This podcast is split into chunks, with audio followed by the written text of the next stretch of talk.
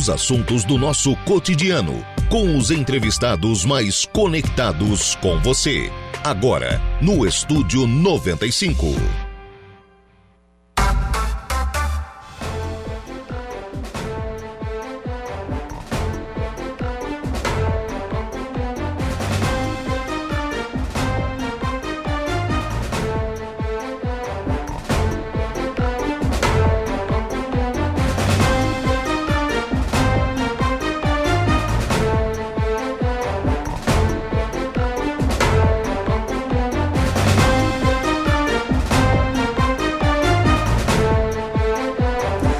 São 10 horas e 7 minutos. Excelente manhã a você, ouvinte da Rádio Araranguá 95.5 FM. Hoje, segunda-feira, 11 de setembro de 2023.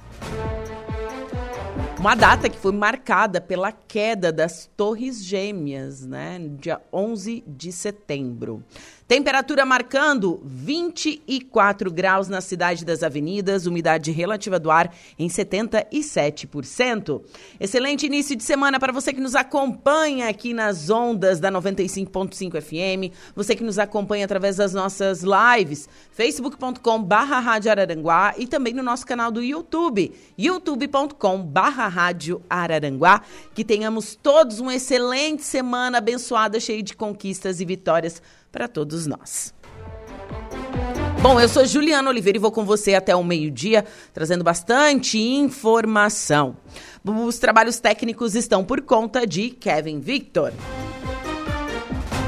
E claro, nos siga no Insta, arroba Rádio Araranguá, esse é o nosso Insta oficial. Segue a gente por lá também. Agora, quer ficar bem informado? Além de você ficar sintonizado na Rádio Araranguá, você pode acessar o nosso portal, isso mesmo, radioararanguá.com.br. Tem previsão do tempo com o Ronaldo Coutinho, tem os programas em formato de podcast, tem informação da nossa cidade e da nossa região, do nosso estado, do Brasil. Você fica bem informado acessando radioararanguá.com.br. Para interagir conosco, fazer a sua denúncia, sua sugestão de pauta, mandar aquele alô 489-8808-4667. Ou através do nosso telefone fixo, que é o 48 3524 0137.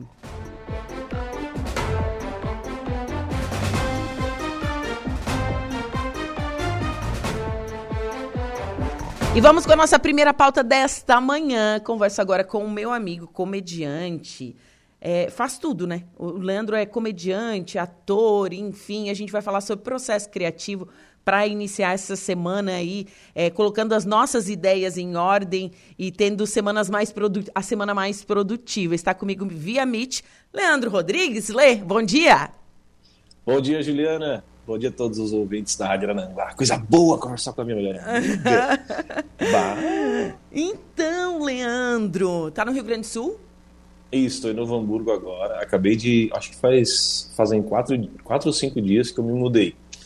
Estou aqui em casa agora. Sim. E facilitou demais, assim. Eu tava gastando três horas de viagem para vir para cá, para as gravações e para viagens.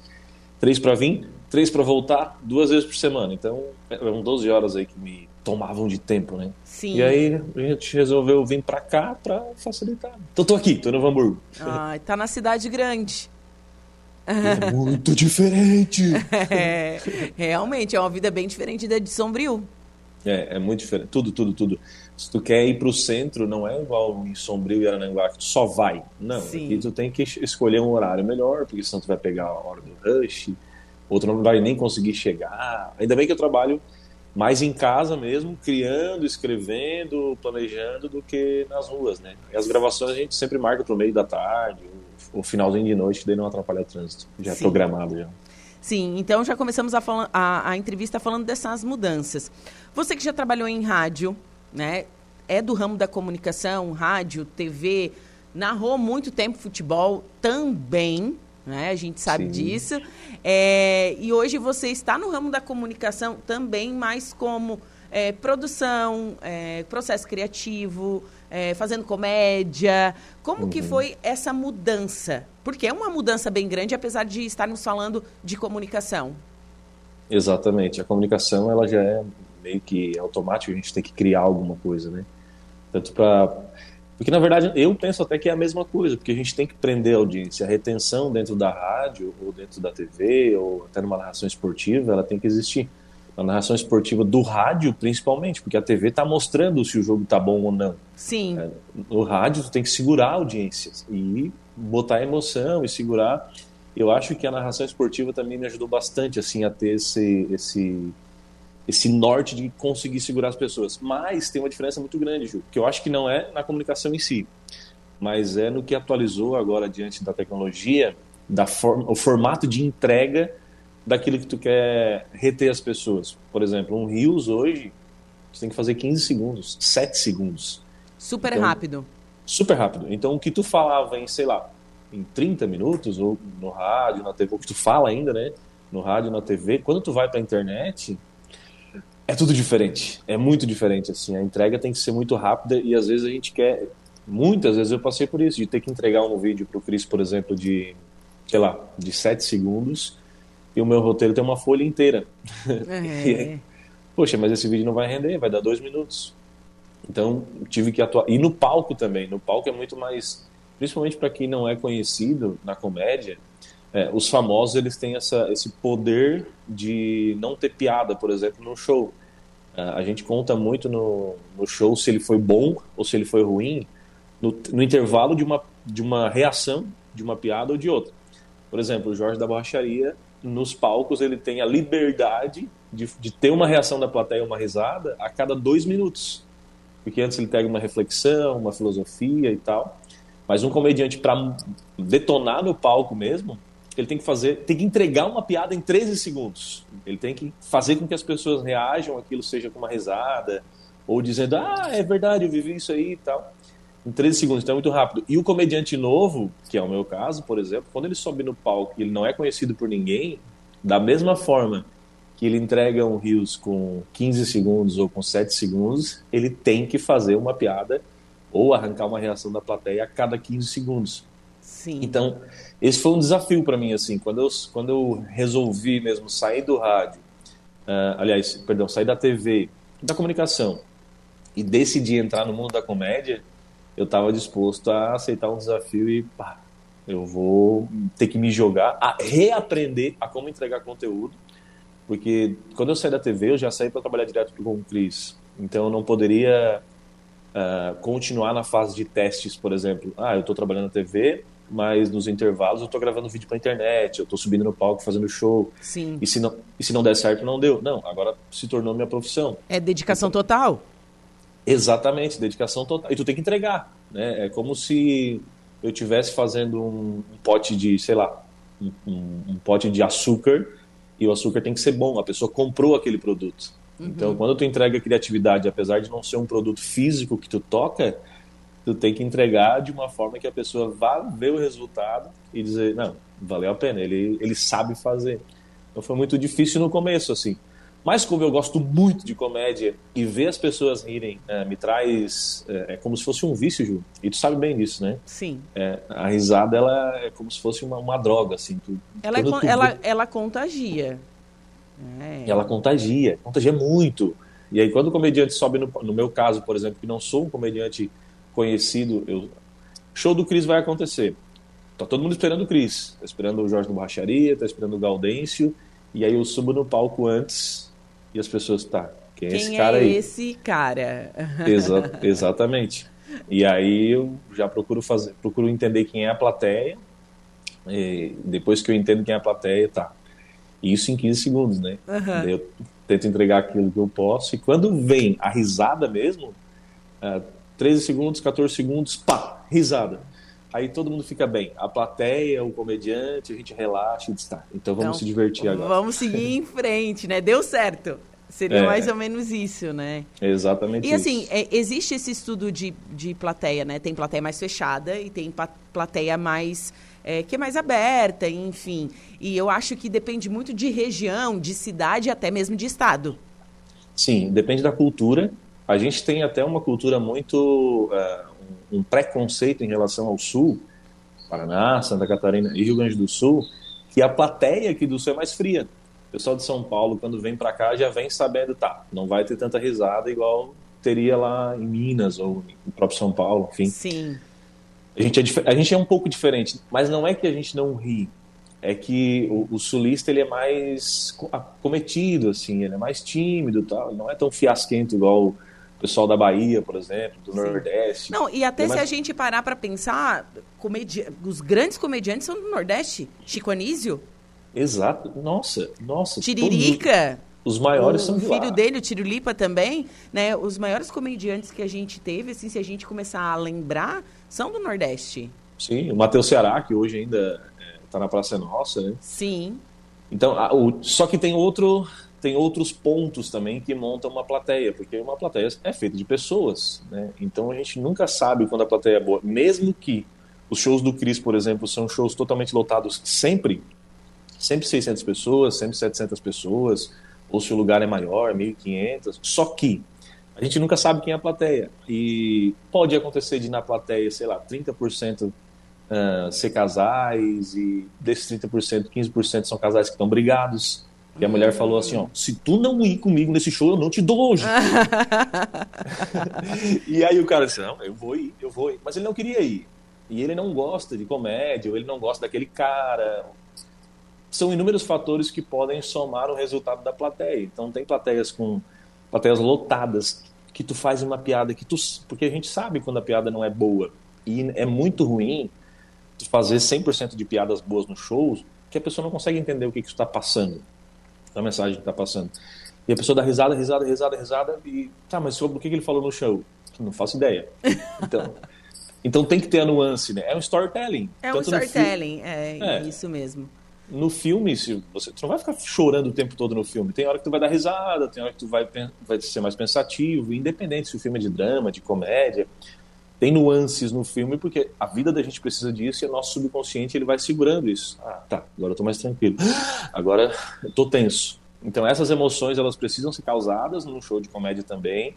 E aí a gente sabe quando tem piadas mais fracas que elas, que elas estão ali só para complementar mesmo, para a gente conseguir chegar lá no que a gente chama de punch, que é o final da piada, né? Que é o soco final, que é onde a pessoa vai levar o susto e dar risada. Sim. Só que, só que tem lugares, Ju, que quando tu vai fazer uma piada mais fraca, que tu acha que, tá, eu vou passar direto por essa piada aqui, porque eu sei que não vai dar tanta risada. E aí tu vai contando, tu termina ela, já começa, tu continua ela e a galera se afina. Aí tu tem que parar e fica esperando a galera rir. É, porque, tipo, ah, não era para ter dado certo, mas deu. É, é, que, é que aconteceu de estar tá 100%, ou sei lá, 70% da plateia tá dentro, tá conectada, veio realmente para assistir o show, se entregou para aquele show. Então o show não depende só do comediante. 50% é do comediante, óbvio que ele tem que estudar, ele tem que montar texto, ele tem que testar textos para ver se aquele texto vai funcionar com aquela plateia ou não. Porque se ele puxar um assunto, o show assunto, uh, falou sobre, sei lá, não tem quando a gente entra no ônibus e, e, o ônibus atrasa, daí a galera vai falar, não, porque a galera não pega ônibus. Então o comediante tem que pensar, tá, esse tipo de plateia. Tanto que no show do Cris, geralmente a gente faz isso, né? Suba no palco, pergunta quem é, através de piadas, pergunta quem é casado, quem é solteiro, pra gente entender. Tem, tem ali os minutinhos de estudo da plateia para saber o que, que vai colar ou não. Então, Exatamente. então tem diversas alternativas da, das coisas que, que o Cris, enfim, vai falar, das piadas que ele vai contar, das histórias que ele vai relatar, é, para saber qual se enquadra diante daquela plateia. Exatamente. É, e, e, independente do comediante, todos eles. Se tu vai fazer uma hora e vinte de show, que é, é o normal, né? Uhum. Tu, tu, tem que ter duas horas de. Tu tem que ter duas horas de piada, porque se, às vezes, por exemplo, tu vai falar sobre. No meu, no meu, eu não sou um comediante que fala palavrão, então não, não faria parte do meu show. Mas tem comediantes que falam e contam histórias sobre sexo e tal. Aí quando eles chegam nesse ponto, a cabeça já automaticamente ela fica cuidando. Se o pessoal ficou meio retraído com aquela história ali, ele meio que se chocou. É, daí, poxa, eles não gostam que fale sobre sexo ou fale palavrão, então vou uhum. ter que uhum. mudar meu texto. Então ele vai ter outro texto preparado. Óbvio que os comediantes grandes já são conhecidos por falar sobre, tipo Léo Lins, ele fala, faz humor negro. Uhum. Quem no show dele sabe que ele vai falar sobre coisas que ninguém falaria. E, e, é um tipo de comédia que eu não consumo, obviamente, né? Mas só um exemplo. E mas o comediante tem que estar preparado para isso, para conseguir entregar pô, eu paguei, eu entrei no teu show, eu quero dar risada, né? Então é um, é um, é, um, compromisso muito grande, mas quando acontece dar risada, é, a sensação é, é, muito boa. Ah, com certeza. Bom, a gente já falou como que funciona, então, mas como é que é o processo de criação da piada? São coisas do cotidiano que vocês buscam, é, porque assim são é muitas são muitas histórias sabe então eu acredito que seja um processo difícil ou não ou não é, ele, é, ele é difícil, mas quando tu vai praticando, obviamente, ele se torna mais fácil. Porque o papel do comediante, é, ele é um papel de observação. É, é somente isso, né? Tu fica... Tá me ouvindo? Tô, tô escutando. Ah, o papel do comediante é só observar. Então, se ele tá, sei lá, ele tá numa balada, ele tá no pub, ou ele tá numa lotérica, o papel dele é ficar assistindo o que as pessoas estão fazendo para conseguir uh, reter o maior número de informações possível e que aquela informação, aquele detalhe, aquela atitude da pessoa que está ali do lado do comediante, ela seja uma atitude coletiva. O que é uma atitude coletiva? Por exemplo, uma coisa que todo pobre faz, ele se coça. Né? Só que a gente não fica notando, né? Ah, o pobre se coça. A gente não tira isso na mente. Mas Sim. quando o pobre está tá meio desanimado, está meio triste, ele começa a se coçar, já, já coça. Quando tem um problema, ele já coça a cabeça. É. Então são coisas que a gente vai notando na vida das pessoas, tipo como a rinite, por exemplo. A rinite é uma coisa extremamente comum assim, né? Então quando Sim. tu fala, tu fala de rinite no palco, tu imita alguém fazendo uh, fungando o nariz, né? Uhum. E a galera já dá risada e tu fala do Sorinã. Então que, o papel do comediante é nada mais, nada menos do que trazer à tona coisas que a gente se identifica ou que a gente já passou. Coisas do Porque... cotidiano coisas do cotidiano. Então tu só precisa trazer à tona isso. Óbvio que a, a, a, a piada ela tem uma técnica, existem 12 técnicas de piada e ela é baseada em setup e punch. Isso é em inglês porque vem, obviamente, o stand-up ele tem 60 anos nos Estados Unidos, né? no Brasil, de 2013 para cá, é muito novinho. É bem novo, realmente. Muito novo. É, eu novo. me lembro que o pr primeiro, assim, que eu, que eu lembro é o Rafinha, o Rafinha Bastos, assim. É, o Diogo Portugal também, lá do Paraná. Sim. O, o Rafinha, ele, ele difundiu no YouTube, quando o YouTube estava começando lá. E antes do YouTube, ele também postava num site que para assistir o show as pessoas tinham que baixar. Tinha que pegar lá o de noite, uhum. porque era muito caro, e aí baixava o vídeo pelo Ares, se eu não estou se eu não tô enganado o nome é, e pessoa, as pessoas assistiam os vídeos dele. Depois, aí veio o YouTube.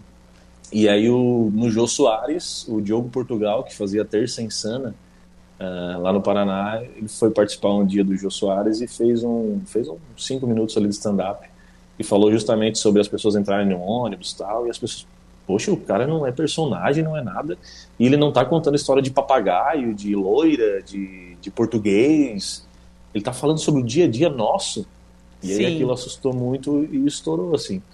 E foi onde começou a comédia. E eles aprenderam essas técnicas just, justamente lá fora. E o setup é quando tu vai. Basicamente é, uma, é, um, é um efeito fora da curva, né? Tu vai levando as pessoas para um lado, e aí quando tu chega no final daquela história, tu quebra a expectativa. Então, quando tu quebra a expectativa, que a gente chama de soco ou de punch, é, tu dá o susto nas pessoas e as pessoas dão a risada, assim. Então a gente sabe certinho a hora que as pessoas vão dar a risada. Geralmente a gente sabe até a tonalidade da risada, tudo. Mas. E aí o que acontece? A gente aplica essas técnicas de construção de história, nada mais é do que isso, e a gente usa muito storytelling. Sim. A jornada, Explica para os ouvintes o que, que é um storytelling. Storytelling é uma técnica que é usada em tudo que acontece, eh, seja no copyright de uma, de uma postagem, uh, o jeito que tu vai começar o texto, uh, o título daquele texto, tu começa ele de uma forma que, tu, que a pessoa olha e diz, ah, eu preciso, preciso ver, eu preciso ler esse texto. Ele é usado nos filmes também, que são coisas que vão prendendo as pessoas de minuto em minuto para que ela fique até o final do filme. A jornada do herói, por exemplo, é quando uh, o cara tem um grande problema, no começo do filme já começa com aquele grande problema acontecendo e ele vai conseguir resolver aquele problema, nos, sei lá, nos 15 primeiros minutos do filme, e a pessoa já começa a ficar tensa, e quando ele resolve, ele descobre que na verdade ele não está resolvendo, que ele construiu mais, sei lá, três problemas. Sim. E aí as pessoas querem ficar até o final do filme Pra, pra, porque a gente é a gente tem esse espírito de ajudador as pessoas têm isso Então a gente quer ver problemas resolvidos. Sim, até porque o storytelling ele tem esse lance de criar conexão com o personagem. Porque a pessoa, tá, a pessoa começa a contar uma história, tu se identifica com ele, e daí você se prende à história. É, o storytelling, para os ouvintes, assim, é, é, como se é, contar uma história, não só por contar, mas criar conexões. Seria mais ou menos isso, né, Lê? Exatamente. É por isso que muita gente confunde, uh, por exemplo, muita, muita gente me chama no direct e fala, ou até nos shows, uh, Leandro, eu tenho um amigo meu que ele é muito engraçado. Ele conta umas coisas quando a gente está fazendo churrasco que é muito engraçado. E não tem nada a ver uma coisa com a outra. Uh, eu, por exemplo, sou um cara muito tímido. eu faço piada quando estou no palco. E faço piada também, assim, geralmente, mas eu sou meio fechado, meio tímido. Isso não quer dizer que eu não sou um bom comediante, né? Uhum. O que acontece, o que muda e o que diferencia o, o, o teu primo que conta piada no churrasco do comediante que está em cima do palco contando uma, uma piada ou uma história com piada é a técnica que ele usa. Que ele vai conseguir reter as pessoas de 13 em 13 segundos para que elas não comecem a, a, conversar um com o outro, dizendo assim: não, o que ele falou está acontecendo mesmo, né? E aí começa a conversar um com o outro e tu perde toda a conexão com a plateia. Então tu usa palavras uh, que, que conexas conseguem conectar também a plateia e prender no teu show até o final do show. É a mesma coisa que acontece no filme, é a mesma coisa que acontece, por exemplo, nas sketches uh, dos Porta, do Porta dos Fundos, por exemplo, que são sketches menores de três minutos. Uh, dos Barbichas, que são uh, sketches de de improviso e tem outras sketches que não são de improviso também. É, você mencionou até a Terça Insana. A Terça Insana. Nossa. É. É, é da, é da, eu acho que é da, da, da Grace, de Anoukas, aquela ela, ela é, tem descendência árabe, eu acho, né? Até, não, árabe grega, grega. É, assistam, procurem no YouTube. São vídeos maiores, mas tem muito disso de você ficar acompanhando, porque realmente é muito legal. Quando você falou da Terça Insana, daí eu me lembrei, bom, meu primeiro contato com esse tipo de comédia não foi com o Rafinha, foi sim com a Terça Insana. Pois é. Tem, tem um outro tem um, outra, um outro exemplo bem prático, que não é na comédia, mas que é um exemplo de retenção também, que é de storytelling, que é o Jorge Baroni, que é um canal que só tem no Facebook e ele testa produtos da Shopee, produtos incríveis, ah, um, uma faca que corta, uh, sei lá, lataria Facas de guinso. é, exatamente. Então, nos três primeiros segundos do vídeo, ele coloca lá, eu vou testar essa faca aqui, eu vou ver se ele corta a lataria de carro mesmo. Em três segundos, tu, eu quero ver isso aqui. E aí ele fica enrolando três minutos, porque o tempo para monetizar os vídeos do Facebook são três minutos. Ele fica enrolando três minutos para lá no último, no últimos, nos últimos três segundos ele entregar se realmente aquela faca vai cortar aquela lataria do carro ou não. Sim. Ou seja, ele conseguiu fazer uma retenção e é para fazer retenção ele usa essa técnica do storytelling para segurar as pessoas para elas não saírem daquela história. Então, basicamente é isso: causar identificação nas pessoas para que elas possam entender e também ficar contigo até o fim do show. Então, isso é o que você usa nessa parte de criação. É. Identificação, né? Sim. Basicamente é isso. Basic... Conseguir observar o que é coletivo, porque também tem coisas que acontecem, por exemplo, uh, pessoas de, da área da tecnologia, por exemplo. Se eu fazer uma piada sobre Excel, a pessoa vai dar risada. Mas se eu for em Turvo, uh, fazer um show no centro de eventos de Turvo, junto com o Badinho Colono e eu falar sobre Excel, o pessoal vai dizer: o que, que é isso? Entendeu? Porque aquela galera não está acostumada ou familiarizada com aquele programa de computador. Sim. Ou se eu, se eu falar sobre chat GPT, por exemplo. Não tem quando a gente vai digitar um negócio no chat GPT e as pessoas vão dizer, ah, a maioria das pessoas vão dizer, não. então a gente tem que uh, além de achar coisas que acontecem no cotidiano, também entender quem é o nosso público, quem a gente quer atingir, para falar sobre aquele assunto que a pessoa vai realmente se identificar. Senão, tu vai causar um clima estranho só em vez de risada. É verdade, vai ficar todo mundo assim, quê? Hã? Né? É. Chat GPT. O que, que, é isso, né? O que, o que, que é isso? Olê, então hoje você está é, trabalhando na produção do Cris, do Cris Pereira, o Jorge da Borracharia, é, o Gaudêncio, enfim, ele, enfim, ele tem diversos personagens. E hoje ele é um comediante fixo na Praça Nossa, correto? Exatamente. Ele começou com o Jorge da Borracharia, ah, bem no finalzinho ali da pandemia, quando a TV começou a voltar com os programas ao vivo. em setembro do ano passado, aí vai fazer um ano essa semana, né? Em setembro do ano passado, na Semana Farroupilha, o Carlos Alberto, por muita insistência do público, no YouTube o pessoal, comentava, né? Ah, o Gaudêncio é mais engraçado que o Jorge, o Gaudêncio é mais engraçado que o Jorge. E aí o Gaudêncio foi na Semana Farroupilha na Praça Nossa e, obviamente, o Cris é muito inteligente. Sim. Usou as melhores piadas do Gaudêncio que ele já fazia no show. Ele fez lá pro Carlos Alberto. E ele se afinou e ele disse, ó, oh, não quero mais o Jorge por enquanto. Vamos fazer só o Gaudêncio. E aí o Gaudêncio tá estourado. Então, o meu trabalho com, com o Cris é, é escrever as piadas do Gaudêncio do Jorge da Baixaria, do Cris também, como o stand-up dele de cara limpa. E eu cuido da carreira dele no digital. É, além de produzir os shows e participar dos shows também, que a gente viaja. E eu tô muito feliz que a gente tá viajando por tudo, tô conhecendo tudo. Ah, é, eu, eu, eu Leandro me mandou assim. Eu acho que faltava, sei lá, uns 45 dias para ele voar a primeira vez de avião.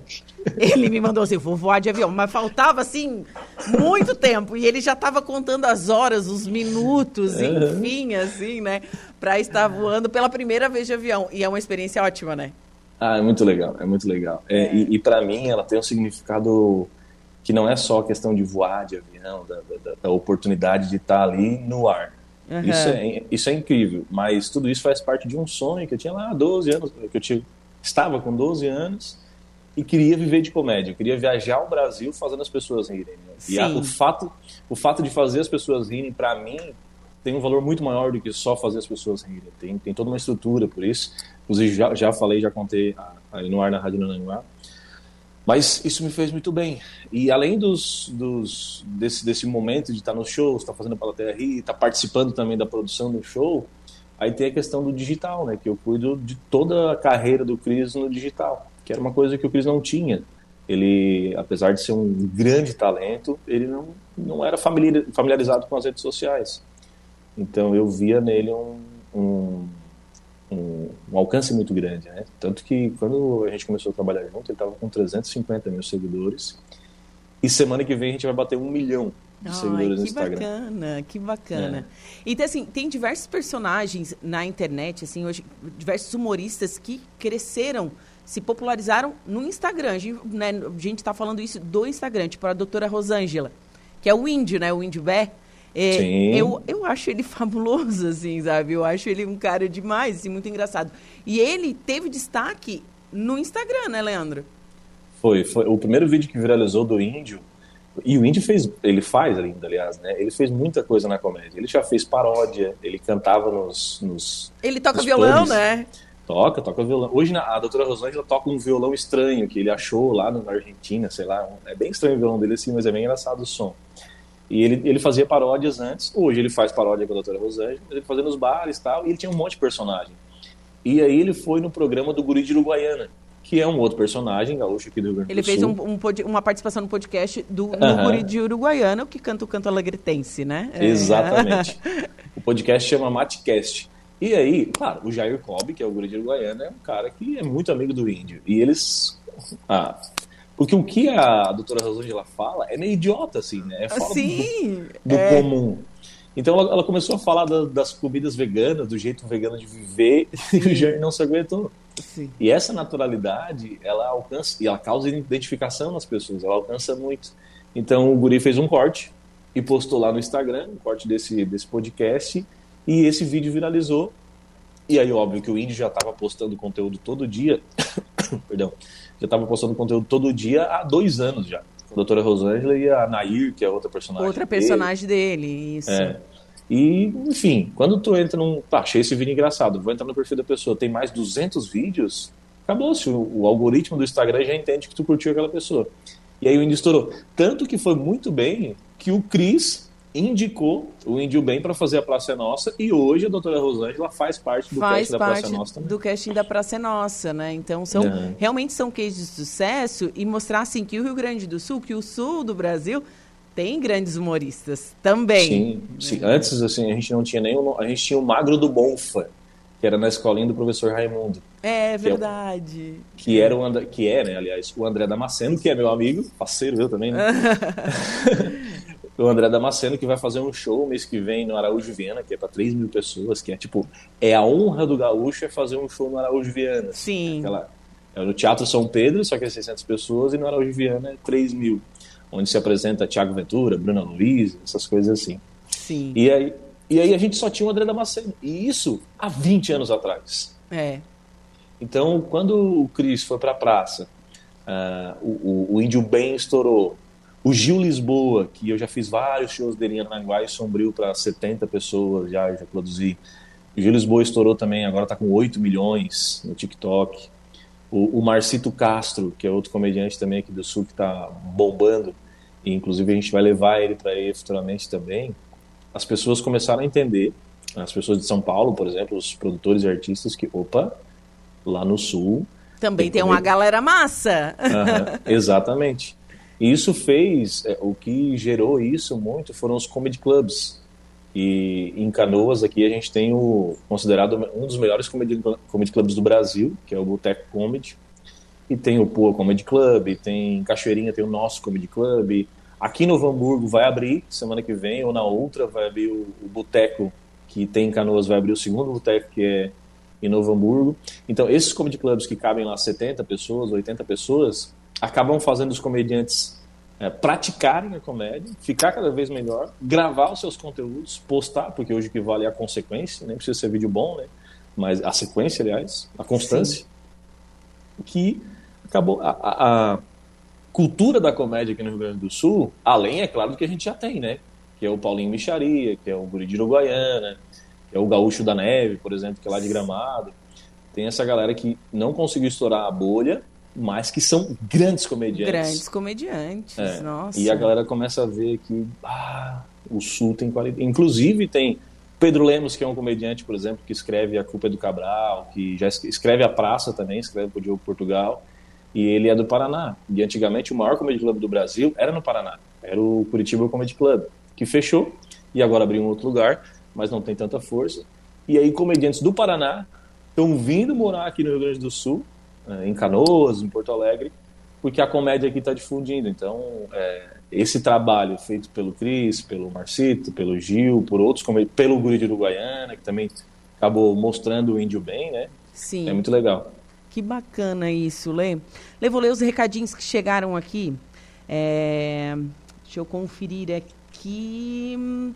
É, bom dia, Juliana. Bom dia, Leandro. Quero mandar um abraço para o nosso querido Leandro, grande pessoa e profissional de excelência. Leva ao público aquilo que precisamos muito, dar boas risadas. Além disso, é um grande comunicador de nossa imprensa regional. Parabéns pelo trabalho, Capitão Bianchi. Ó, o Capitão Bianchi Bom. mandando. Tá, olha, você tá de responsa, viu? Que coisa! É, Olha. Quem mais aqui? Ju, manda um abraço para esse menino aí. Lele, amigo querido. Beijo para vocês, sucesso a ele sempre. Merecido Edna Rock mandando um alô aqui pra gente também. Cara, que, que audiência qualificada. É, viu só? Viu só? A Silvia a tá Edna, mandando. A Edna, eu preciso falar dela e preciso reconhecer muito ela. Assim, a primeira vez que eu entrei no rádio, uh, eu tava. Eu estava, né? Fazendo um evento de, da igreja, que era um evento de, de musical e tal, e eu fui divulgar nas rádios. Sim. Eu fui, fui em Sombrio, fui na Mapituba, fui na 102, fui na 93. E a Edna trabalhava lá ela fazia locução é, num período e no outro período ela fazia mesa para um programa de, de, entrevistas que era o Jarbas Vieira que apresentava. E aí foi ela que me falou sobre a oportunidade de entrar no rádio e abriu as portas para mim para estar tá lá. Olha, Essa gostosa, um abração para ela. um abraço para Edna. Lê, conversaria contigo durante muito tempo. Espero te receber outra vez aqui no estúdio. Tá? É, excelente semana para você e muito obrigada pelo carinho. Sabe que eu te amo muito. Então. Ah, muito obrigado, Gil. Sabe que estamos junto demais e quando precisar estamos aqui. E é um abração, né? Eu vim para cá, para o Rio Grande do Sul, mas eu amo a minha terrinha, amo Sombrio, Sombrile, Sombrile. É, exatamente. Deixou mamãe e filhotes. o que dói bastante. É, acredito que sim mesmo. É. É. Os meus gostosinhos lá. É, mas foi para uma boa causa, em busca de um sonho, e logo eu tô de volta. Vou só alinhar as coisas por aqui, deixar tudo certinho, porque Sombrio e Aranaguá são, é, são perto, dá duas horinhas até o aeroporto só. E quando a minha carreira daí estiver consolidada, eu consigo voltar de boa e tá tudo certo. Logo tô de volta por aí. Quando ele tiver o jatinho e o helicóptero dele. Viu só? É isso aí. É, é isso, aí. isso. Abraço, Leandro. Excelente semana. Um abraço, um abraço a todos os ouvintes e a você. Obrigado. Tchau, tchau. Bom, agora são 10 horas e 41 minutos. Conversei com um comediante, humorista, é, produtor, enfim, Leandro Rodrigues, meu grande amigo, né? É, que tá aí na busca de um sonho e com certeza vai se realizar. Bom, vou para um rápido intervalo comercial e em seguida eu volto com o segundo bloco do Estúdio 95.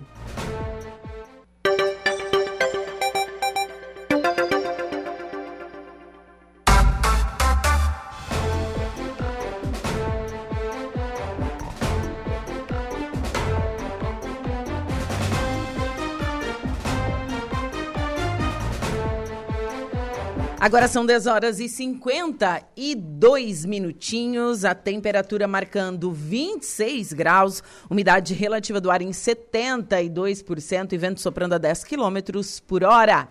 Hoje é segunda-feira, 11 de setembro de 2023. E vamos agora ao município de São João do Sul conversar com o secretário de Esporte, o Felipe Celal Cardoso Garcia. Felipe, bom dia! Bom dia, bom dia a todos os ouvintes da Rádio Araranguá.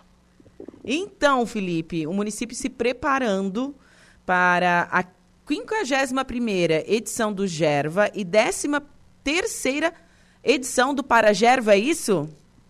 Isso, é. Esse ano São João do Sul terá a honra de sediar o Gerva para Gerva, é, onde já faz mais de 30 e poucos anos que São João não cedia. Quantos anos? 30 e poucos anos, 34. É, e como é que foi a escolha dessa, dessa sede, assim, de, de São João do Sul se tornar a sede do, do Gerve e do Paragerva este ano? É, ela é, foi feita uma eleição em 2022, né, entre os diretores do, do colegiado. Sabe, foi feita uma reunião, o pessoal do colegiado, então, elencou assim, não, São João do Sul tem, é, tem o ambiente propício para estar realizando os jogos. Isso, até porque faz muito tempo que o São João não realizou também, né? Por Sim. essa demanda também. Então, é, além de São João se propor a sediar, um tempo, faz tempo que não foi sediado também, então foi um, um, uma escolha à parte. Sim. Para quem não sabe, né, os Gerva são os Jogos Escolares da região do Vale do Araranguá.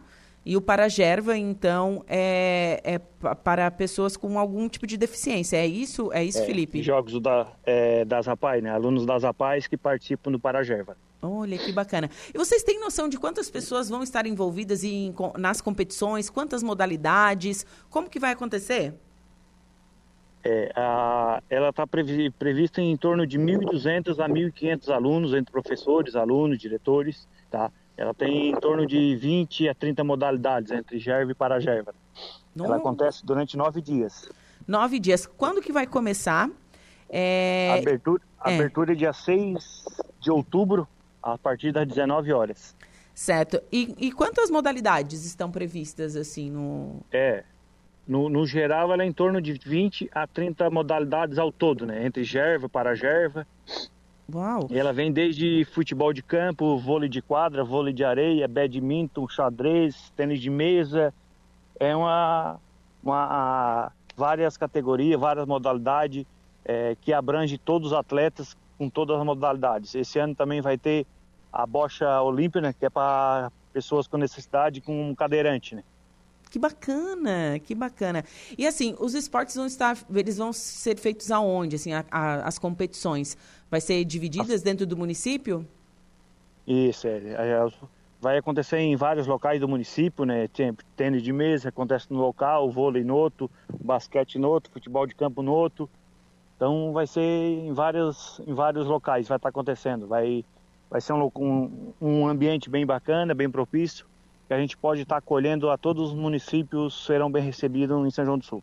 Sim, e que é bacana, né, que envolve os municípios do Vale do Araranguá, aqui, enfim, é porque não precisa dar hospedagem, né? Vai e Isso, consegue é. voltar no mesmo dia.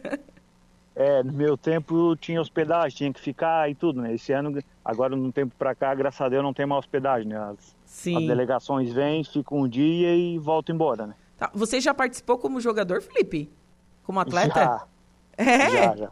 Que legal. No que, que você participava? No futebol de campo. Olha que legal. Chegou a ganhar, trazer medalha para São João do Sul, não? Não, infelizmente não. Mas tá, com certeza está apoiando e preparando teus atletas. E com certeza, é. Isso Sim. é uma grande conquista para o município, né? É, ela vai movimentar muito o município no, na economia, na, em, em, geral, no turismo, em geral, né? Então, Sim. Então isso é uma conquista muito grande para o município. Com certeza o prefeito Moacir tá, tá feliz com isso. Tá, tá, tá dando pulo de alegria. Ai, com certeza. Então, em tivemos, outubro. Tivemos, tivemos, tivemos vários danos aí causados poucos dias atrás pela pedra, pelo granizo, por chuva, mas estamos dando a volta por cima, tá dando tudo certo e vamos e vai ser um grande evento. Sim, então a abertura é dia 6 de outubro, correto? E 6 de outubro às 19 horas, já deixo o convite aí para vocês. Sim. Aberto a, vai, ser um, vai ter um, uma, uma, uma cerimônia, né? Cerimonial de, de abertura, é, a, a, chegada das delegações, das autoridades, é, a chegada da Pira Olímpica, tá? Então vai ser um evento bem bacana. Apresentações culturais.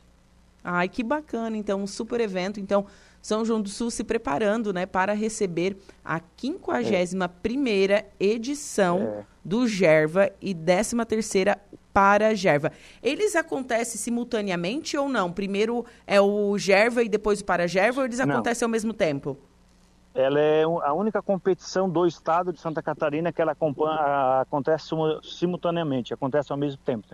Ai, que bacana isso. Então acontece até simultaneamente. Até para a gente mostrar a integridade, a, a, que nenhum aluno ele tem diferença, eles são todos iguais. Né? Então a gente faz ao mesmo tempo para ter esse, esse, esse envolvimento do atleta, do Gerva e do Paragerva. Tá, e me diz uma coisa, os ganhadores do Paragerva e do Gerva, eles vão depois para uma competição a nível estadual ou não? Não, não, não, porque ela hoje ela não é a nível estadual, porque o, o estado ela não, não, ela deixou o Gerva e o Paragerva de lado, né? Ai, que pena. É, então hoje o Gerva o Paragerva ela é bancado pelas prefeituras, né? É, as prefeituras que dividem e a gente que banca o Gerva para acontecer, para não deixar morrer, né? Que é um evento, é o segundo evento mais antigo de Santa Catarina, segundo evento mais antigo. Nossa, que bacana isso, né? O segundo evento mais antigo esportivo de Santa Catarina. Uma pena que o Estado não, não ter voltado aí o, o olhar, né, para é. este evento. Uma, realmente Mas, enfim, uma pena. né? A gente está aí, sabe lá se um futuro ente o Aí o pessoal da Feisport aí não dá um olhar atento. Até a semana passada a gente foi à Feisport, fez o convite para o presidente Paulão, tá na abertura com a gente. Ele sinalizou positivo. Então, se, se casos viessem, podia dar um, ter um olhar diferente e começar a nos apoiar, né? Sim, sim, com certeza. Bom, secretário, foi um prazer conversar contigo nesta manhã de segunda-feira, viu? É, espero te receber aqui no estúdio em breve, aí mais próximo do evento, né? Vamos estar Sim. marcando uma nova data para você estar vindo aqui junto com o prefeito Moacir, para a gente estar trocando uma ideia aqui no estúdio da Rádio Araranguá, certo, Felipe? Beleza, eu que agradeço o espaço, já deixo o convite aí para você estar prestigiando com nós e breve a gente estará aí ao vivo conversando pessoalmente. Tá certo. Um abraço e excelente semana. Beleza, obrigado. Bom, agora são 10 horas e 59 minutos. Conversei com o Felipe, ele que é secretário de esporte do município de São João do Sul, que está se preparando para receber a 51ª edição do Gerva e 13ª edição do Paragerva.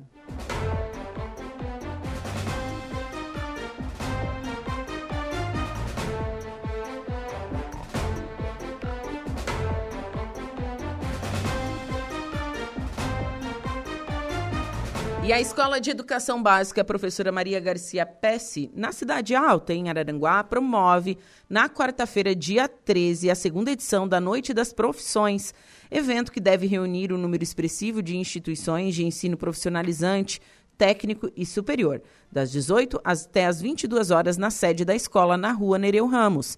O Colégio Maria Garcia Pesce é um dos mais antigos de Araranguá e uma das escolas com maior número de alunos da rede pública na cidade, além de possuir nove turmas de terceiros, terceiros anos, que é o ensino médio, né? Neste evento foram convidados egressos da escola que atualmente trabalham em diversos segmentos do mercado. Tudo isso para dialogar e trocar experiências acadêmicas e profissionais com alunos. E a ideia é ajudá-los a escolher o curso e a instituição de ensino para sua formação após o término do ensino médio. Bom, a novidade dessa edição serão os estandes de universidades e instituições de ensino da região. Este ano estamos inovando em alguns pontos e um deles é convidar universidades e outras instituições de ensino para expor seus estandes de divulgação dos cursos, auxiliando os alunos sobre o mercado de trabalho, cursos, esclarecimentos sobre ingresso no ensino técnico ou superior bolsas de, de, estudos e muito mais, afirma a professora Jucinei Goulart Nunes, uma das organizadoras do evento da escola. Após a abertura do evento, os alunos e convidados irão para salas temáticas. É uma conversa bem informal, onde os alunos terão 30 minutos em cada sala temática para se inscrever e irão trocar ideias e tirar dúvidas com ex-alunos do Maria Garcia Pes, que atuam no segmento de interesse do estudante, explica Jucinei. Bom, vamos aos estantes confirmados até o momento.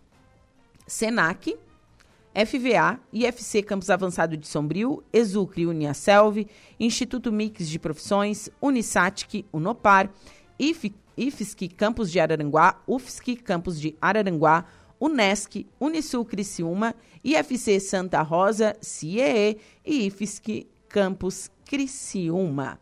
Para mais informações, agendamentos, enfim, professora Jucinei no 48926272702. Agora são 11 horas e 2 minutinhos. Vou para um rápido intervalo comercial. Em seguida, nossa terceira pauta desta manhã. Mas antes tem o Notícia da Hora. Voltamos com a notícia, Juliana, que mercado eleva projeção do crescimento da economia em 2023. Notícia da hora. Oferecimento Giasse Supermercados, Laboratório Bioanálises, Rodrigues Ótica e Joalheria, Mercosul Toyota, Bistrô do Morro dos Conventos, Plano de Saúde São José e Camilo Motos.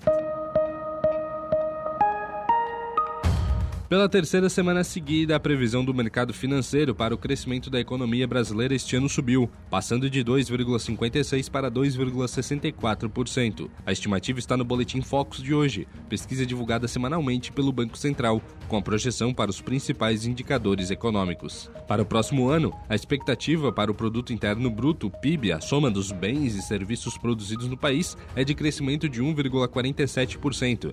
Para 2025 e 2026, o mercado mercado financeiro projeta expansão do PIB em 2% para os dois anos. Eu sou Igor Claus e este foi o Notícia da Hora.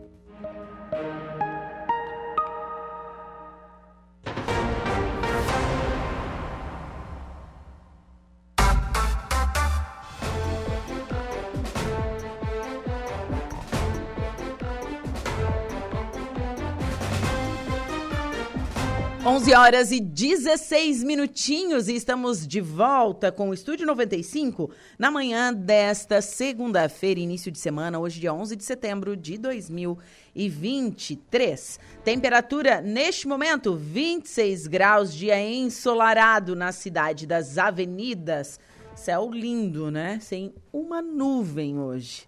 Bom, umidade relativa do ar em 72%. E o aplicativo Angelone é um novo jeito de encher o carrinho. É bem simples. Baixe o aplicativo, se cadastre, acesse o canal Promoções.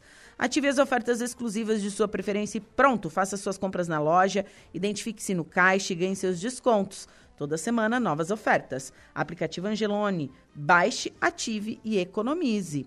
Vamos às ofertas de segunda a quinta-feira. Banana branca, R$ 4,99 o quilo. A 100, paleta bovino Best Beef, peça, R$ 24,90 o quilo. Filé, coxa sobre coxa, nat verde congelado, pacote 1 quilo, R$ 13,90. Essas são as ofertas do Angelone. 11 h 17 vamos com a nossa terceira pauta desta manhã de segunda-feira. Recebo aqui no estúdio o Ezequiel Marcelo. Ezequiel, bom dia. Bom dia, Juliana. Uh, bom dia, ouvintes do Estúdio 95. É um prazer imenso estar aqui para falar sobre algo muito importante. Bastante importante mesmo. E o Everton Francisco. Everton, bom dia. Bom dia, bom dia, Juliana. Bom dia a todos. Obrigado pela oportunidade. Então, vocês são líderes é, da rede de jovens da Igreja Quadrangular aqui da Uruçanguinha, correto? Isso, a rede Moved, move, uh, Jovens Movendo uma Geração. Olha que ba... me, conte, me conte um pouquinho sobre, sobre essa rede de jovens. Bom, essa rede de jovens, ela todas as igrejas evangélicas eles reservam um uh, dia da semana. Um dia da semana para que seja reunidos os jovens, para que eles não dispersem, para que eles não caiam a andar, a trilhar por caminhos estranhos e errados. Que não né? são tão bons, né? A gente é. sabe que quando um jovem ele se encontra na igreja, ele não está na rua fazendo baderna ou não está, né? Enfim, a gente sabe que o, o, o mundo tem muitas coisas. Muitas coisas. Algumas muito... coisas boas e coisas ruins, né? Sim. E a igreja é um modo de manter assim a pessoa, o jovem, na verdade qualquer pessoa, né? Desde criança a, a pessoa idosa no caminho do bem, no caminho de Jesus Cristo, independente Sim. de igreja, né? Independente de igreja. Uh, o que depende muito é do que a igreja lhe oferta. Quando a igreja lhe oferta algo genuinamente de Cristo, uh, as coisas tendem a andar correta, porque Cristo é o nosso exemplo. Né? Com certeza, né? E Jesus Cristo era um jovem. Começou com a certeza, pregar jovem. Com certeza. Né? Com 12 anos, ele era um adolescente para os dias de hoje ele estava em roda com doutores, ensinando doutores. Uhum, senhores da lei, né? Isso. né? Ensinando realmente. Então, vocês têm essa rede de jovens dentro da igreja quadrangular. É, provavelmente é um movimento da igreja como num todo. Aqui em Araranguá tem diversas igrejas quadrangulares, né? Isso. Cada bairro, enfim. É, mas com certeza é uma rede é, que, tem, que tem no Brasil inteiro. Sim, é no Brasil inteiro. É, eu não vou saber te dizer o, o quem é o líder geral, porque tem o líder uh, nacional, tem o líder estadual, o líder da nossa região é o, o Elias. Estamos o com o, auxilia, o auxílio do, do Kevin, que passando as informações. Kevin salvando sempre. É, o Elias é o nosso líder da região. Eu sou o líder da Uruçanguinha, Aí tem as outras, tem a sede, várias, em quase todos os bairros tem os seus líderes, né? Eu é a Rede Move de Douro Sanguinha. Que bacana. E vocês têm um projeto X Solidário. Quero saber mais sobre isso. Como é. que funciona? Quem pode colaborar? Colaborar qualquer um que entenda que nós somos privilegiados, tem muita gente privilegiada e ao mesmo tempo tem aqueles que não têm o privilégio de ter essa, esse lance de um dia na semana, dois dias na semana, um dia por mês, uh, ter um, um, momento diferenciado com os amigos, com a família, fazer um lanche. Então a gente coloca à disposição de quem quer ajudar, quem tem esse amor, essa vontade de ajudar o próximo, uh, colaborar. O nosso X esse ano ele está a 15 reais. A inflação pegou, né? Sim, é. mas é o preço normal de um X, gente, está né? Mais, está mais barato que a lanchonete. É, é verdade. Mas olha só, no último que nós fizemos estava 10, teve um aumento de 50%. É, é doido, mas é bom. É. É bom porque também não dói 15 pila no bolso de ninguém, né? É. Então quem acaba colaborando com esse 15 é alguma boca que naquele dia vai fazer um lanche especial de bom. Nossa, é. que legal. E é assim, esse X, a gente corre atrás, nós dos jovens da Rede Moved, a gente corre atrás, o que a gente consegue ganhar, ótimo. Se não consegue ganhar, a gente compra com essa colaboração do pessoal, né? A gente produz o um hambúrguer, a gente faz tudo. Tu, tudo é feito por vocês. Tudo é feito tudo por nós. Feito Sábado agora eu fui o chapeiro. Eu e o André, o irmão do Kevin, foi o chapeiro comigo. O Everton é o cara que monta. Kevin, você, você provou o X? Tava bom? Ó, top. top. ele, ele ajudou na produção, ajudou na produção. É, o Kevin foi o caixa. Ah, olha só que bacana. Mas foi massa. Então, você, todo o processo de fabricação do, do X é com vocês? Todos os projetos, que não é só o X Solidário, que nós temos quatro, cinco projetos, tudo é feito por a gente. A gente tenta o, o diminuir o mínimo custo, até porque se for pensar assim, uh, eu pago 15, uhum. uh, então por que que não fica mais barato ainda se a produção é toda nossa? Porque esses 15 reais, a pessoa que ajuda com 15, ele não vai estar só alimentando aquela boca aquele dia. Tudo que tem de retorno a gente investe naqueles jovens que não tem condições de estar tá participando em outros eventos da igreja, uh, cesta básica, os outros projetos que a gente tem, que, que são solidários, também são bancados, custeados por essa ajuda que o pessoal dá. Olha, que bacana. Então, vocês compram os X, mas é, a pessoa que tá com, foi lá, comprei um X, mas vocês entregam para as pessoas que não têm condição de comprar. É assim que funciona o projeto. Exatamente, exatamente. Nós temos indo para a terceira ou quarta edição, tá? E teve várias vezes que a gente saiu distribuindo para moradores de rua. A gente teve a coragem de entrar no buraco quente, UCA, para distribuir lá dentro, que lá dentro tem pessoas que precisam. Campos Verdes, para quem não conhece, lá bem no fundão do Campo Verde, lá é, é miséria absurda, muito forte. Uh, bem no fundão do, do, do, Lagoão também tem uma região lá de muita pobreza. Enfim, aonde a gente anda, geralmente na semana anterior, eu e a minha esposa, Jerusa, a gente pega o carro e gasta um dia andando, procurando ver como é que tá, para depois a gente sair distribuindo. Ah, detalhe, né? A gente sabe que um x-salada não vai ajudar em muito, mas quantas vezes a gente, quando era mais novo, queria um x-salada ou queria comer algo diferente numa noite a gente não tinha condições, os pais da gente não tinham condições de pagar pra gente. É, é, é algo diferente que acontece na noite deles. Sim. Por mais que seja só um x-salada, vai ser um alimento, vai alimentar a vida deles, vai dar uma alegria para eles. Com certeza, e tá né? nos ajudando também. É, por, ajudando é aquele né? lance, as, tem criança que nunca provou um X. Sim, Ai, exatamente. Se aí a gente pensa assim, ai, nunca comeu X, tá, e daí? Não, mas é, é uma coisa que não tem realmente, assim, acesso a isso, Sim. sabe? Eu até tenho um depoimento, assim, meio chocante, assim, meio meio triste, assim, mas é, é, o povo tem que ouvir certos tipos de coisa, né? Com certeza. Numa das primeiras missões que eu participei, eu ainda não era o líder. Há sete anos atrás, o líder era o Evandro Castro.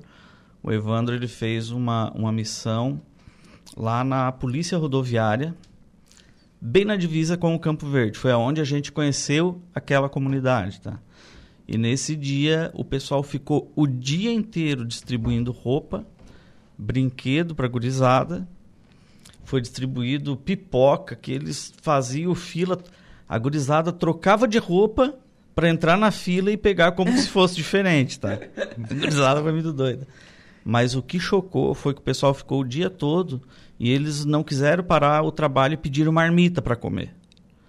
O pessoal pegou as marmitas, sentou na beira da calçada e foram comer. As crianças arrudeavam, ficavam olhando para a marmita, admirados porque ali dentro tinha carne. Eles não eram habituados a ver e comer carne. Nossa, é uma, é uma realidade que a gente pensa assim, não, isso só tem, sei lá, em grandes centros ou em lugares muito distantes daqui. Mas é a realidade de muita gente do, do município de Araranguá e da nossa região. Sim, de muita gente de Araranguá, da região e em qualquer comunidade. Dentro da nossa igreja, tá? Tem pessoas que às vezes ficam doentes, não conseguem prover o alimento para sua casa, não conseguem prover. Ontem no nosso culto aconteceu algo muito importante, se eu posso falar aqui. Pode. O, o nosso pastor no fim do culto ele sentiu no coração de perguntar: eu sinto que tem pessoas aqui passando trabalho que não conseguem estar tá, uh, pagando a sua água e luz e pode ter a luz cortada. Eu quero saber quem é que a igreja quer ajudar isso. Não pode ficar assim. Ninguém imaginava um casal que são diáconos da igreja que ninguém imagina de verdade. A irmã levantou a mão e disse: tá para ser cortado.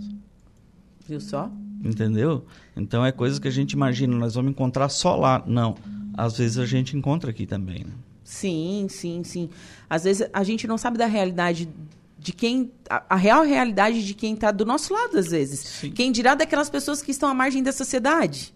Exatamente. Né? É... É, é, mais ou menos essa situação. E esse projeto do X, vocês fazem como? É mensalmente? Como que funciona isso? Não. A gente, se for mensalmente, a gente vai quebrar a ideia daí, né? Quebra-cabeça. A gente faz umas duas, três vezes por ano no máximo. Certo. Até porque eu trabalho em turvo Eu tenho um salão de cabeleireiro em Turvo. Uhum. Então, os nossos clientes, eles são pessoas abençoadas demais, eles ajudam demais.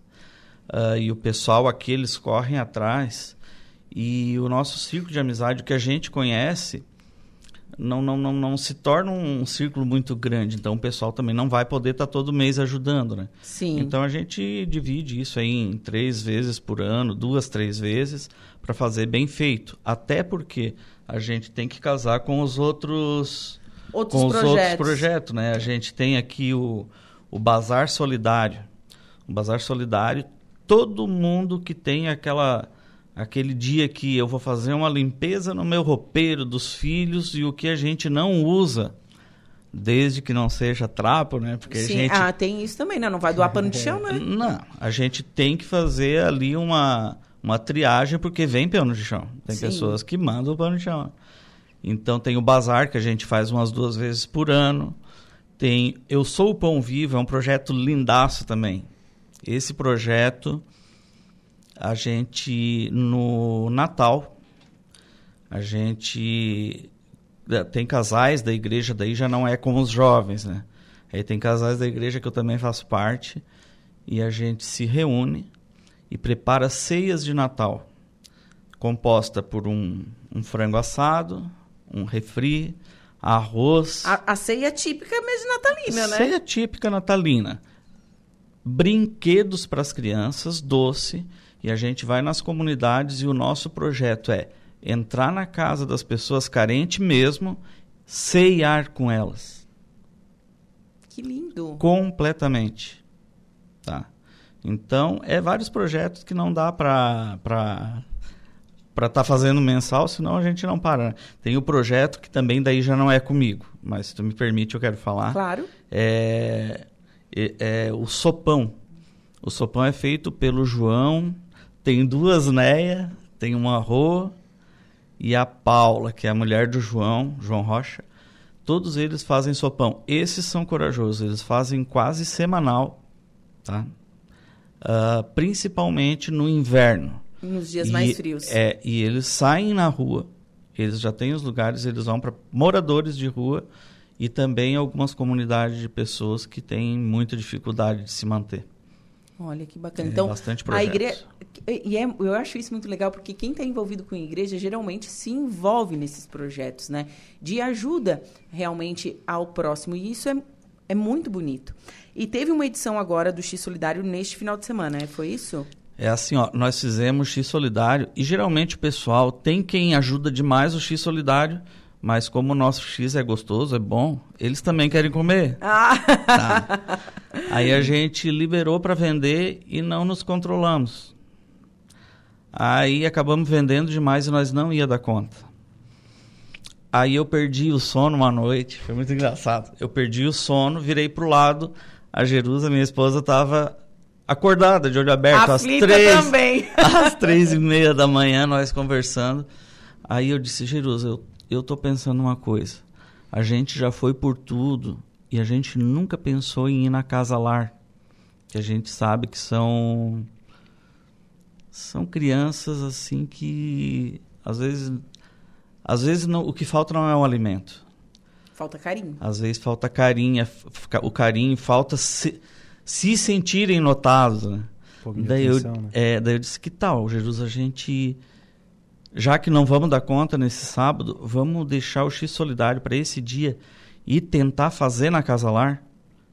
Vamos levar nossas crianças, que são tão abençoadas, que têm família, que têm tudo, vamos mandar todo mundo para lá fazer um lanchão, todo mundo junto lá com eles, para eles notar o que, que é necessidade, eles lá notar que eles são percebidos. Cara, é, simplesmente foi muito show porque a Jerusa olhou muito bom. Muito bom, muito legal. E nós vamos. Essa semana o Samarone, que é um cara que ajuda muito nós, ele é, ele é da polícia, ele. Me parece que ele já trabalhou com o- aquela equipe da polícia que fala sobre drogas, é, Proerd. o Proerd. Sim. Ah, o Samarone, essa semana, ele vai ir na Casa Lar, vai entrar em contato e vai organizar tudo para no Dia das Crianças, 12 de outubro. 12 de outubro, a gente fazer isso. Que lindo, gente. Acho que vai ser muito bonito esse encontro. Vai ser lindo. E eu, te- eu, outra coisa que eu quero te falar. Eu não vou nunca. Porque eu fui duas vezes e duas vezes eu voltei de lá e fiquei deprimido por semanas. Porque a gente nunca consegue ajudar todo mundo. E o meu coração não consegue ver isso. É, tem, tem que ter assim um, um lado assim psicológico muito forte também, de Tem ver essa realidade e pensar assim, bom, eu fiz a minha parte, mas ainda faltou. Sempre falta. Sempre, falta. falta. Eu tava eu tava conversando com a Jerusa, a minha sogra que sempre diz que nós só tivemos o Kevin e o André. A minha sogra diz assim: "Vocês têm que adotar uma menina, vocês têm que adotar uma menina". Aí ontem eu conversando com a Jerusa, ela dizendo: "Bah, é um perigo nós ir na casa lar". É, e sair com uma criança debaixo do braço. e o Kevin na segunda-feira avisava a não ganhei uma irmã. né? É, realmente, tem, tem isso também. Esse aqui nós já adotamos, esse aqui é nosso filho do coração, mas filho do coração mesmo. Que bacana. Esse é o irmão mais velho do Kevin agora. Praticamente desde o dia que eu entrei na igreja. É, há quanto tempo você frequenta a igreja? Eu vou fazer seis anos. Seis anos já. Seis anos, é. Seis anos. E você, há quanto tempo na igreja? Eu nasci evangélico. Ah, você nasceu evangélico, Na verdade, assim como eu, na- Kevin. é, eu nasci uma criança, na verdade. Né? Mas como meus pais eram da igreja, eu sempre estive na igreja. Assim como Kevin. Assim como Kevin. Que bonito isso. A minha vida, um testemunho meu agora. A minha vida mudou por causa do Kevin. Quando você se tornou pai? Não. Quando o Kevin tinha 15 anos. Ele. Vocês que trabalham com ele, vocês veem que o Kevin é tímido ao extremo, né? É. Meio seco. É, então nós fazia já algum tempo que nós ia para a igreja e o Kevin sentava no nosso meio. Ele já era um rapazinho, sentava no nosso meio. Ele não tinha um amigo na igreja. O André, sete anos mais novo que ele, era amigo dos jovens. Ele não. Porém, ele estava cultivando já amigos na escola e tal. E eu e a Jerusa ficamos com medo disso. Pô, ele não vai ter amigos na igreja daqui a pouco, aqueles lá fora, que a gente não pode julgar, dizer que seriam pessoas más. Mas a possibilidade é mais concreta de desandar lá fora do que ali. Sim. Não que ali só tenha santo. Eu não sou santo, o Everton não é santo. O Kevin agora não é santo. Ninguém é santo. Santo só teve um. Mas pelo menos ali a gente é ensinado, a gente é instigado a seguir o caminho correto. né? Então eu e a Jerusa começamos a ir nos jovens de intrusos para carregar o bonitão ali. Sim. Daí ele ia junto com vocês. Era obrigado. Ah, Era obrigado. Aí fizemos uma surpresa um dia para ele lá no aniversário dele, no aniversário de 16 foi, né, Kevin? E dali para frente ele carregou nós. que lindo. Daí valeu a pena. Aí assim que o Evandro o Evandro ele se mudou da cidade e ficou sem liderança, aí a gente assumiu e foi tudo de Deus, porque daí mudou a nossa vida. Mudou esses projetos que a gente sempre sonhou. ah, eu e a Jerusa sempre tivemos vontade de fazer isso, mas a gente nunca teve assim um exército, digamos assim, né? Aquele, aquela o material humano que o jovem hoje proporciona para nós. Aí quando a gente casou a nossa vontade com a liderança dos jovens, aí a coisa caminhou. Daí foi Olha, que história bonita, que história bacana. Vou ler os recadinhos que chegaram fica à aqui. vontade. É, a Janete Pereira de Souza. Bom dia, Juliana. Gostaria de desejar uma boa semana a todos, em especial a minha avó, que hoje está completando 103 anos, gente. Eita. 103 anos. O nome dela é Maria Pereira de Souza. Dona Maria, que bênção, hein? 103 anos, gente. Já viu muita história, hein? Feliz aniversário, obrigada por estar na sintonia sempre da Rádio Araranguá. O Diego Plácido tá mandando assim, aí sim, o nosso líder. A Fabiana Monteiro tá mandando aqui, Deus é fiel. A Marta Maciel tá mandando, tá mandando aqui os melhores líderes de jovens. A Marta botou assim, o, o X estava ótimo. Ó, ó. Ah, quem mais? A Ivonete Claudino, parabéns pelo trabalho de vocês na igreja. O Rogério Santos, parabéns a todos os envolvidos. É, vocês são pessoas maravilhosas. O pessoal se manifestando através das nossas redes sociais, facebook.com barra Rádio Araranguá. Bom, a gente sabe que vocês visitam as comunidades, vocês sabem quais são as comunidades que têm mais necessidades aqui em Araranguá. O ouvinte que quiser ajudar, entrar em contato com vocês ou frequentar a igreja, né? Como que faz?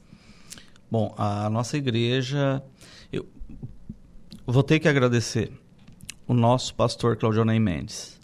Todos esses projetos, tudo que a gente faz, é tudo graças a nós ter um pastor que mais do que ajudar, ele, ele dá liberdade para a gente trabalhar.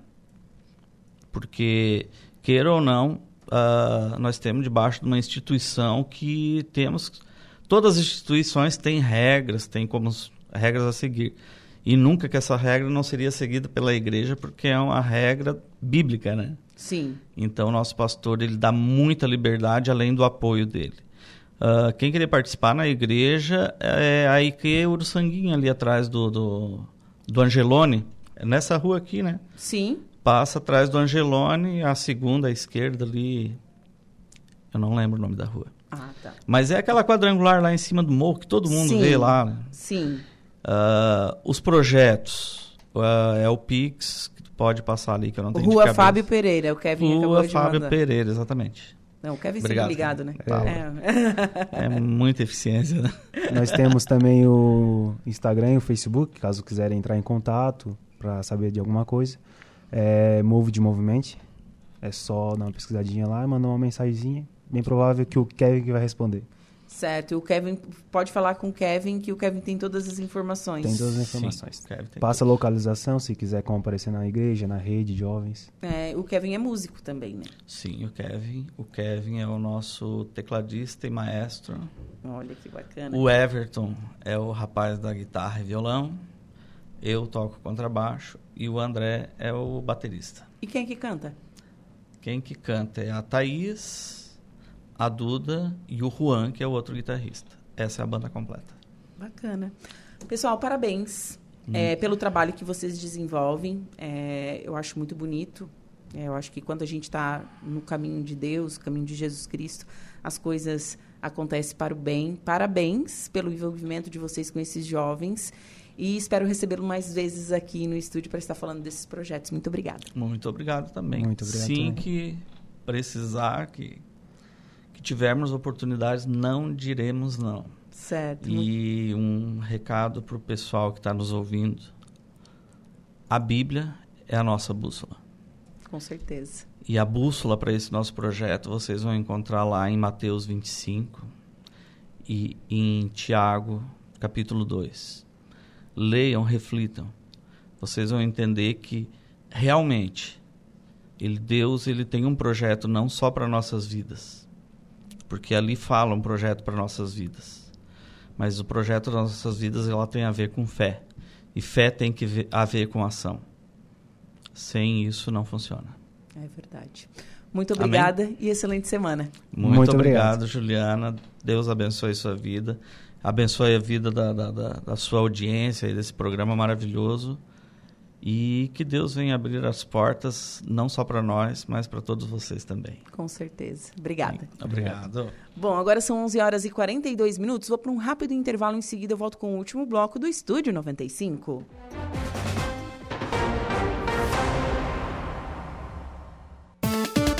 Polícia, oferecimento Vigilância Radar, Pontão das Fábricas, Autoelétrica RF Araranguá, Estruturaço, Loja de Gesso Acartonado, Eco Entulhos, Limpeza Já, Fone 99 608 mil e Castanhetes Supermercados. Vamos ao destaque da polícia. Jovem é atropelado por carreta na BR-101 em Santa Rosa do Sul. Bom dia, Jairo. Bom dia, Juliana. Jovem atropelado por carreta na BR-101 em Santa Rosa do Sul. A ocorrência foi atendida pela Polícia Rodoviária Federal no início da noite do último sábado, dia 9, viu, Juliana? Ainda de acordo com as informações da PRF, o acidente foi registrado por volta de 18 horas e 10 minutos, depois que um jovem de 24 anos foi atropelado por uma carreta no quilômetro 445,2, na marginal da Rodovia Federal, sentido sul, em Santa Rosa do Sul. A vítima, que é morador de Santa Rosa do Sul, teve lesões leves e foi colhido por uma carreta marca Volvo, modelo 540, do Rio Grande do Sul, conduzida por um caminhoneiro de 31 anos que escapou ileso. Segundo a Polícia Rodoviária Federal, o pedestre foi atropelado após invadir a pista de rolamento ao tentar um suicídio. A vítima foi conduzida para o Hospital Dom Joaquim, em Sombrio. Rádio Araranguá. Estamos de volta com Estúdio 95.